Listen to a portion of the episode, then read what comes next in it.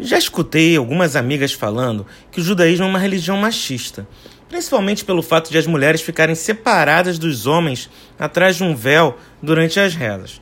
Para elas, isso significa que o homem teria uma importância maior que a mulher. Mas será que é isso mesmo?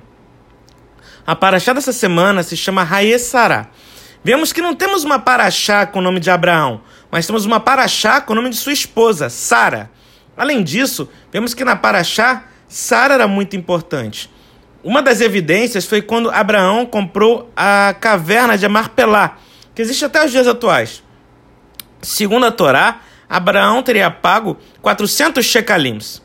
No site do Rabad há um texto chamado, abre aspas, a Torá registra o contrato de compra da gruta de Marpelá, fecha aspas.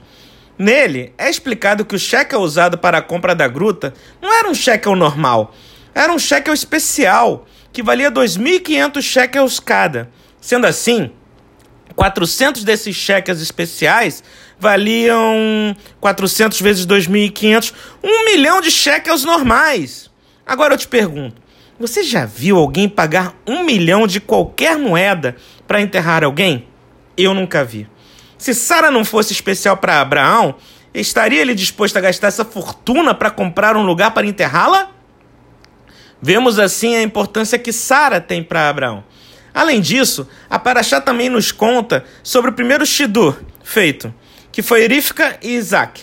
Neste caso, Eliezer, servo de Abraão, foi designado para ir achar uma esposa para seu filho Isaac, mas sendo da família de Abraão.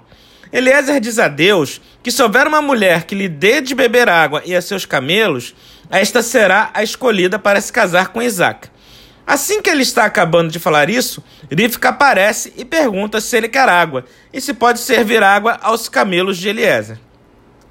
Se você já correu uma maratona, uma meia maratona, sabe que podemos consumir uma quantidade grande de água. Imagine um camelo.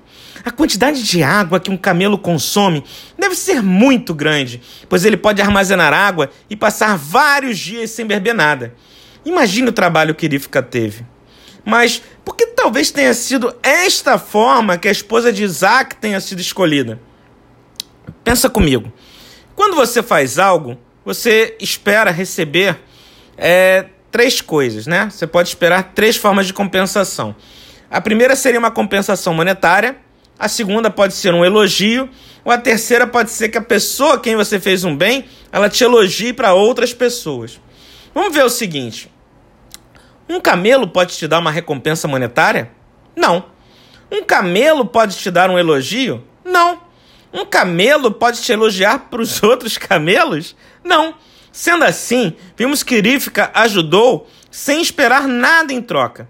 E por que isso era importante? Lembramos da paraxá passada que Abraão recebia as pessoas em casa. Ele se importava com as pessoas. Se Rivka se importava em tratar bem até os animais, imagina como ela trataria as pessoas.